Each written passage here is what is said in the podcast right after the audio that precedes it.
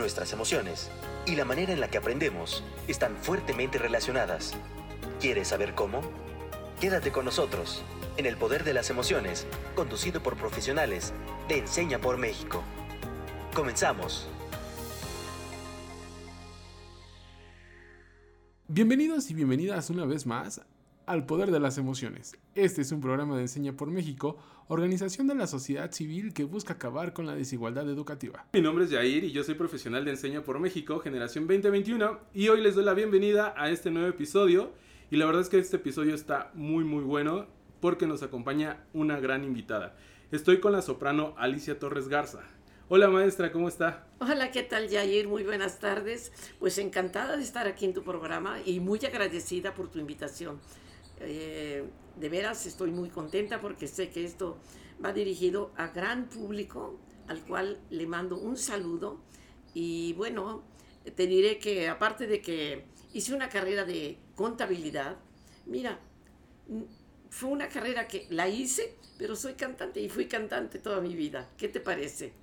Perfectísimo, creo que esta parte de encontrar la vocación eh, para las personas es muy bueno. No siempre nos dedicamos para lo que estudiamos, pero seguramente y como lo hemos platicado ya con antelación, ya nos echamos un cafecito con antelación, es esta parte de encontrar la vocación y para lo, que somos realmente buenos.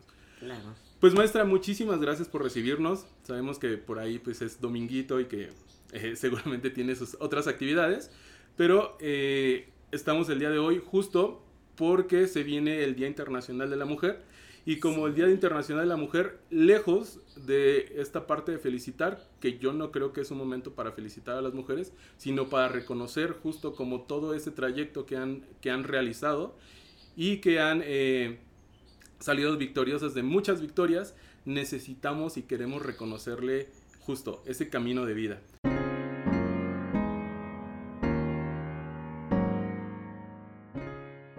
Así que, pues mi primera pregunta sería, ¿quién es la maestra Alicia Torres Garza? Bueno, esa es una pregunta que agradezco sinceramente. Y pues, ¿qué puedo decirte de mí? Eh, he sido una persona que ha luchado por, eh, y luché todo el tiempo por tener un lugar como mujer. Eh, en mis tiempos no se decía que la mujer tenía que ser empoderada como hoy, ¿verdad?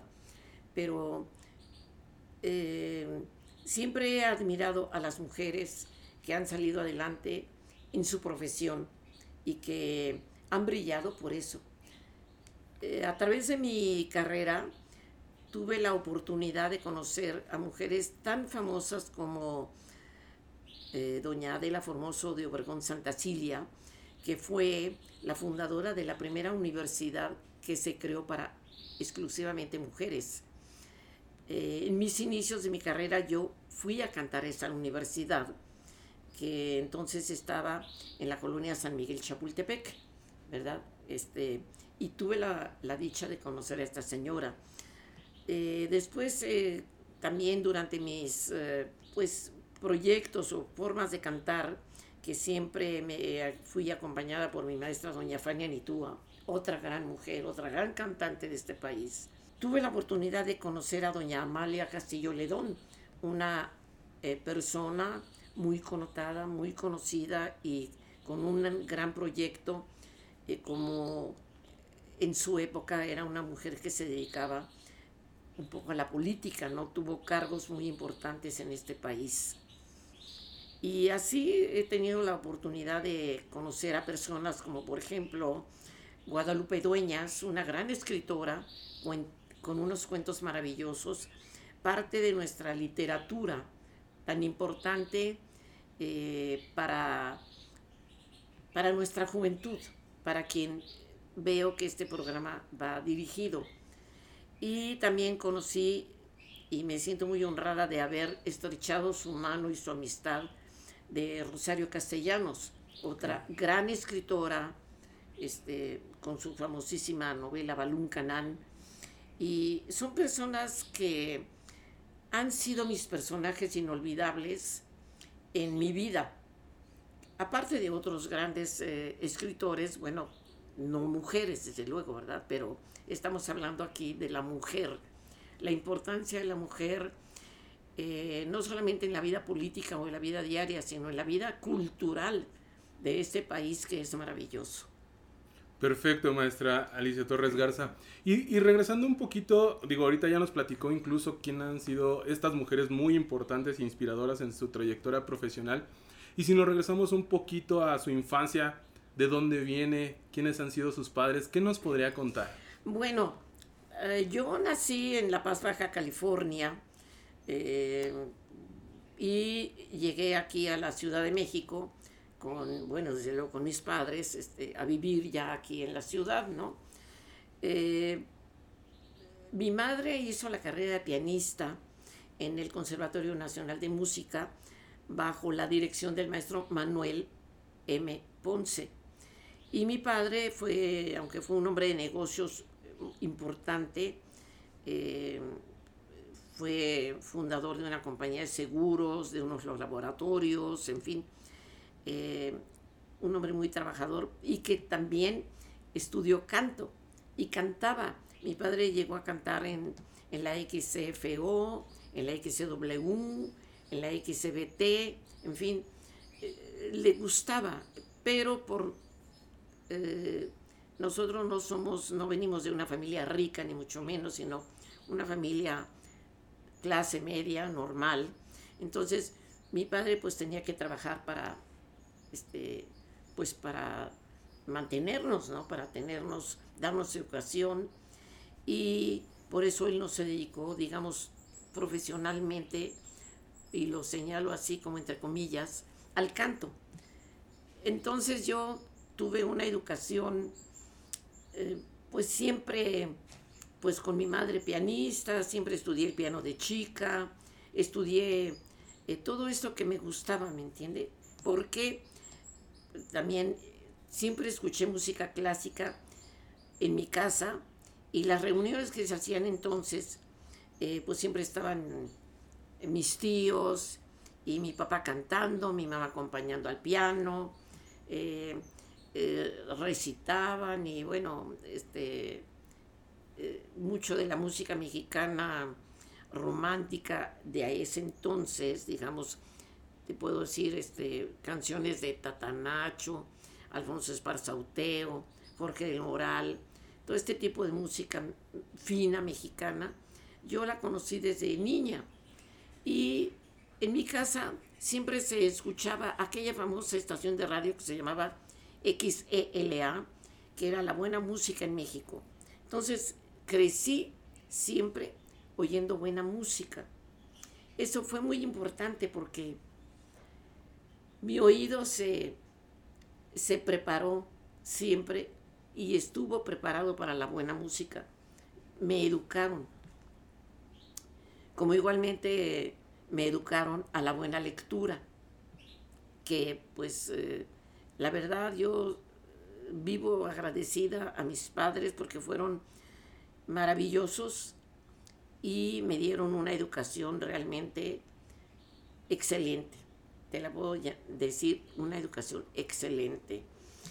Eh, de chica, te repito, pues estudié piano y bueno, así crecí. Yo estudié la primaria en una escuela que entonces se llamaba la Plaza Miravalle, lo que hoy es la Plaza Las Cibeles. La escuela se llama Manuel López Cotilla para niñas y Alberto Correa para niños. Yo pues estaba en la López Cotilla y mi hermano el Alberto Correa, mi hermano mayor que yo, dos años. Ahí en la escuela eh, me acuerdo muy bien que todos los salones de clase tenían el nombre de una república de América del Sur, eh, Venezuela, Colombia, Brasil, etcétera, etcétera, ¿no? Y también de los países centroamericanos. En esa escuela eh, la mayoría de los, eh, de, los eh, de las naciones o de, las, de los países sudamericanos festejan eh, su independencia muy cerca de nosotros, casi todos en el septiembre, ¿no? Entonces, aprendimos, aprendíamos en la escuela los himnos nacionales de cada país. Y eso era precioso, porque siempre cantábamos nuestro himno nacional mexicano y también cantábamos el himno del país que estábamos festejando. Y yo me sentía, cuando me tocaba hacer la abanderada, bueno, yo me sentía así como la reina del lugar, ¿para qué te digo que no me sentía? Bueno, casi una heroína cargando la bandera, fuera la, la de México o la de ese país. Y ahí aprendí, digamos, a pararme a un público, que eran mis compañeros de la primaria. Pero yo me sentía, te repito, en ese momento, la reina del lugar, cargando la, la bandera. Pero también aprendí a recitar. Yo fui la niña recitadora de mi escuela. Me encantaba decir un pequeño poema que me daba mi maestra para decirlo, ¿no? Eh, un poema alusivo al país que estábamos festejando. Entonces, ya el pararme allí ante ese público me, me inyectaban una energía increíble. Ahora comprendo que era una energía positiva grande que me hizo quizá nacer en mí el deseo de estar enfrente de un público, enfrente de algo, me encantaba. Yo era feliz.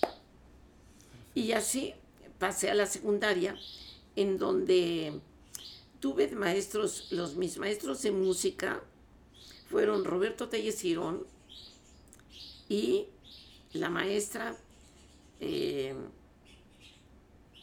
la maestra eh, hermana del maestro Juan de Tercero, se llamaba este, Concepción Tercero. Bueno,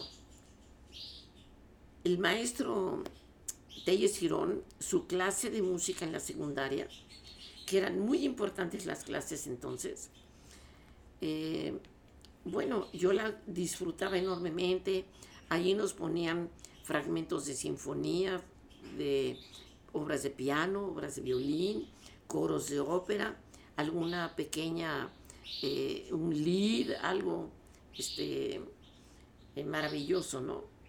Y, también cantábamos en el coro. Este, había esta clase que hoy han desaparecido estas clases casi en las escuelas, ¿no? La clase de música. Entonces, me acuerdo perfectamente bien que para salir de la secundaria, ya el maestro Telles Girón extendió una, una carta diciendo que yo era una persona apta para estar en el Conservatorio Nacional de Música. Pero he ahí que no me fui al Conservatorio Nacional de Música.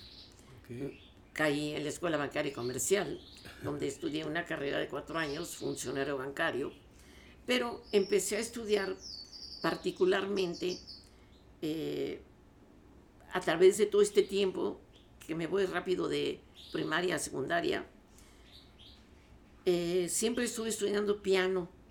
Eh, rompía mis temporadas, estudiaba dos años y lo dejaba y volvía y en fin. Pero siempre estuve estudiando piano, ¿ves? Particularmente.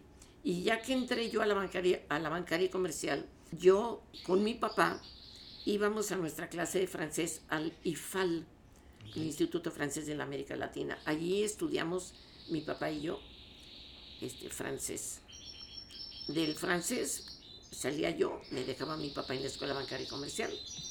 Salíamos a las 12 del día, me iba a mi casa, comía y regresaba a la escuela, pero antes de entrar a la bancaria nuevamente, tomaba mi clase de italiano en la Dante Alighieri, que se encontraba en la avenida Chapultepec. Y de la avenida Chapultepec pasaba yo por una calle que se llama Nápoles, directito a la bancaria. Y así fui haciendo mis clases. Y entonces eh, empecé a estudiar mi clase de canto, porque me gustaba el canto. Entonces eh, me iba yo a mi clase a las calles de Academia número 8, en donde vivía mi maestra Eulalia Ruiz, que era la acompañante de la clase de Fania Nitua.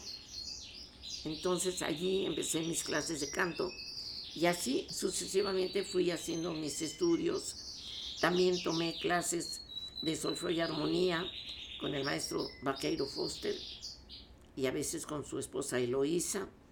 El piano lo estudié con el maestro Pedro, este, Pedro Michaca, también en su casa particularmente, con Julio García, que era el acompañante en la clase de doña Fania Nitúa. Y así fui haciendo mis estudios musicales. Y el maestro Telles Girón, que en su momento fue director del Conservatorio Nacional de Música, acudía a él también para clases de solfeo y armonía. Entonces, todo, digamos que toda mi carrera de canto la hice fuera del conservatorio, ¿entiendes? Porque yo estaba en otra carrera. Cuando yo quise eh, cortar mi carrera de terminar la carrera bancaria, porque yo dije, lo que yo quiero es dedicarme más al canto. Le dije a mi papá, oye papá, yo ya no quiero este, seguir en la bancaria, quiero estudiar canto. Y mi papá me dice, te inscribiste para funcionario bancario y terminas. Cuando termines tu carrera, hablamos. Y dije, bueno, está bien papá. Era la época, este, yo fui muy respetuosa con mi papá y pues no protesté ni dije nada. Yo dije, bueno, está bien papá. Cuando termine mi carrera hablamos, está bien. Y cuando terminé la carrera de la bancaria, entonces le dije, papá, ahora me toca a mí. Este, dame un año. Si en un año yo no hago nada, entonces, pues bueno, ya me dedico a mi carrera y ya me pondré a trabajar como eh, en esta carrera bancaria. Y hasta la fecha, mira, nunca trabajé en una carrera bancaria. Perfecto. Oiga, maestra, ¿y qué percepción tiene usted de la mujer justo en esta toda área de las artes, pero específicamente en esta área del canto? Usted que ya vivió como todos esos procesos, quizás por ahí seguramente se, se topó de frente con algunos obstáculos. ¿Cuál cree usted que sea el papel de la mujer eh, justamente en esta carrera del canto? Bueno, eh, la carrera, todas las carreras artísticas son difíciles. Eh, son, uno tiene que luchar contra muchas cosas, ¿no? pero creo que ante todo, la mujer en general es una persona que eh, somos famosas las mujeres porque aguantamos todo lo que nos viene en la vida. Sabemos soportar el dolor, la tristeza, las pobrezas y sabemos salir adelante. ¿Qué nos mueve para salir adelante? No sé si es una gran voluntad, un gran orgullo, una gran necesidad, o, qué es lo que en el fondo nos mueve el hecho de ser mujeres. Yo soy, no soy de esta época moderna, sin embargo me adapto a la vida moderna, eh, porque camino con la vida, ¿no? Así es. Este, trato de ir de la mano de, de la juventud, porque trabajo con ella. Pero, en cierta forma, digamos, eh, pues yo soy producto de una época eh, atrás, ¿no? Entonces la mujer no se decía que era eh, empoderada como ahora, ¿no? Ese término es un término moderno que, bueno, así lo usan. Eh, sin embargo, en la época en que yo fui joven, la mujer siempre se ha dicho que era sumisa y que pues este hacía lo que lo que el hombre dice, pero no debemos de olvidar que somos producto de una sociedad eh, con un matriarcado muy acentuado, ¿no? Como son todos los países latinos, ¿no? Pero creo que la mujer se ha liberado de, muchas eh, ideas, por decirlo así, y ha sabido, a base de lucha, salir adelante. Y creo que en mi caso, eh, fue mi gran, no digo amor, mi gran pasión por mi carrera, porque siempre me marqué la meta mental y creo que la sembré, la sembré en, mi ser, el yo quiero ser, y yo quiero ser, me empeñé, yo quiero ser cantante. Y cuando me, inclusive yo decía, yo si soy cantante me tengo que vestir como cantante, tengo que parecer cantante, hablo como cantante, soy cantante en todos los sentidos y a todas horas, las 24 horas del día. Em, pues en esta carrera del canto, pues eh, la mujer siempre ha luchado por tener un lugar, ¿no? Siempre se dice que si la mujer este, necesita del apoyo, de la ayuda o de algo, de algo o de alguien, pues bueno, no dudo que ni en las épocas pasadas ni en las de ahora haya personas que, que funcionan así, ¿no? Que requieren de ciertos apoyos, ¿no? Yo realmente puedo decir que mi carrera la logré con empeño y de una forma eh, pues limpia y apasionada, de lo cual me siento muy orgullosa. Perfecto, maestra, y seguramente así, así es, y aquí puedo ver todos los reconocimientos y eso es eh, respuesta y es una consecuencia de todo su trabajo que está muy bien hecho. Y usted menciona algo que creo que es muy importante, ¿no? Nos dice que igual ya es una mujer, pero de tiempo pasado, y que también va caminando con las juventudes y, eso para nosotros es muy importante. Entonces, ahora yo eh, no soy un mago, pero me voy a convertir en, en, él en este instante y ahora yo le confiero a usted el poder de poderle decirle a todas las niñas y adolescentes que nos escuchan, que les llega este programa, ¿qué les diría a usted a ellas? ¿Qué consejo, qué palabras de una mujer que no precisamente es de esta época moderna, pero que sí tiene todo un trayecto tanto personal como profesional, ¿qué les diría eh, respecto a la consecución de sus objetivos? Bueno, yo pienso que eh, las niñas jóvenes de hoy eh, están viviendo una educación muy diferente a la que yo viví, porque los tiempos son diferentes.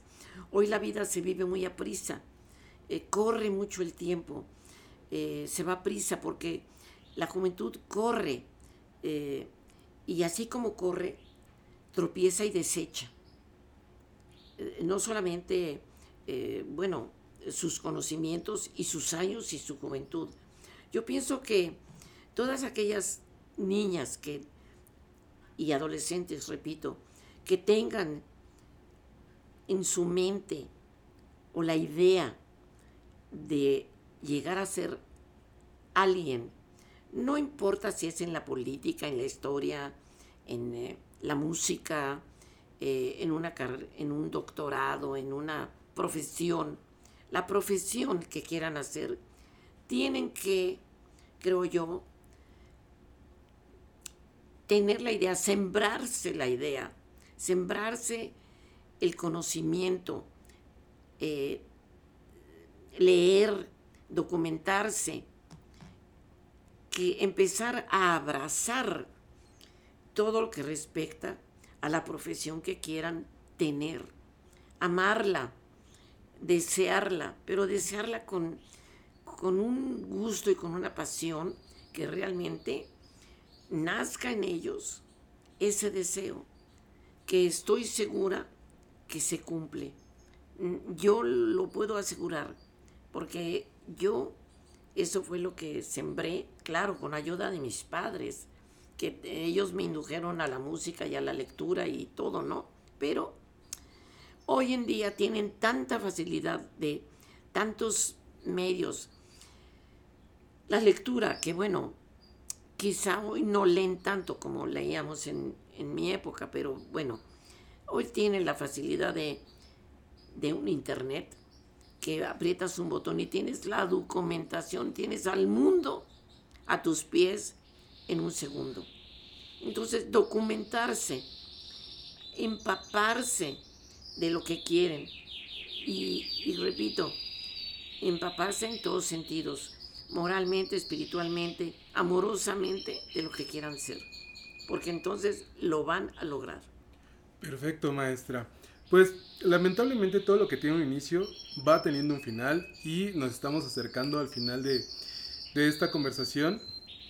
Pero antes de irnos y antes de despedirnos de todos y de todas, a mí me gustaría eh, compartir con ustedes y compartir también con usted, maestra, que eh, lo que me llevo del episodio del día de hoy justo es esta parte de la pasión, la pasión que usted menciona, ¿no? Eh, me veo de alguna manera reflejado en su historia porque eh, tengo una carrera, pero la verdad es que mi pasión es la docencia y yo la verdad es que no me veo en la vida sino eh, siendo docente y la verdad es que la cuestión de, de ser psicólogo sí, es mi carrera y está muy padre, pero creo que la pasión es enfrente de los alumnos. Enseñar. Exacto. Y entonces yo me voy con eso, con que encontremos la pasión en lo que hacemos y que lo hagamos. Y esta parte de ser realmente quien queremos ser, ¿no? Usted lo mencionó perfectamente y me recordó muchísimo a mi papá. Si vas a ser maestro, pues vístete como maestro, habla como maestro, come como maestro. Y la docencia en todos lados. Y usted lo, lo, acaba de, de repetir y la verdad es que es cierto. O al menos para mí me movió bastante. Y quisiera preguntarle a usted, maestra, ¿qué se lleva del día de hoy? ¿Qué, qué aprendizajes, qué recuerdos, qué se lleva de este episodio? Bueno, eh, es una pregunta que me emociona terriblemente porque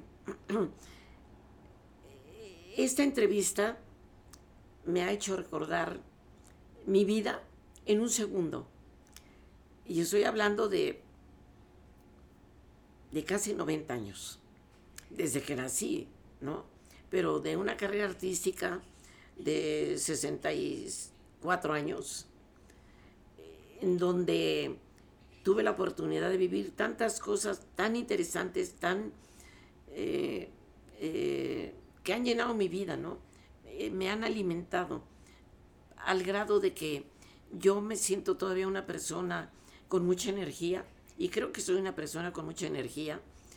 Qué bueno que tengo la memoria para recordar tantas cosas bellas, tantos momentos, que también este, no solamente el, lo color de rosa de la, carrera, sino también la parte eh, dura, este, eh, que también te cuestan lágrimas y que son las lágrimas más, más amargas, más tristes, pero que te que nos enaltecen y que me daban valor, porque ese mismo hay que tener ese coraje, ¿no? Para para salir adelante y para revivir, pero hoy viendo todo lo que yo viví, todas las personas maravillosas que he conocido en mi vida, personajes inolvidables, tengo la oportunidad, ahora que yo estoy en el conservatorio, que trato con toda los jóvenes, es la oportunidad de devolverle a la vida lo que la vida me dio. Maestra Alicia Torres Garza, muchísimas gracias por brindarnos este espacio. La verdad es que yo me quedo muy contento y muy agradecido con usted. Soy creyente de que necesitamos muchísimas mujeres como usted en todas las eh, áreas de las artes, de la política, de las ciencias y muchísimas gracias por brindarnos eh, este espacio y sobre todo por hacernos partícipe de esa bonita historia, como bien usted lo dice, y de desarrollo personal. Muchas gracias a todos y a todas las que nos escuchan. Recuerden que El Poder de las Emociones es un podcast de Enseña por México, organización de la sociedad civil que busca acabar con la desigualdad educativa. Muchísimas gracias a todos y a todas y nos vemos en el próximo episodio. Sigamos aprendiendo cómo es que nuestras emociones se conectan con el aprendizaje. Nos vemos en el siguiente episodio de El Poder de las Emociones.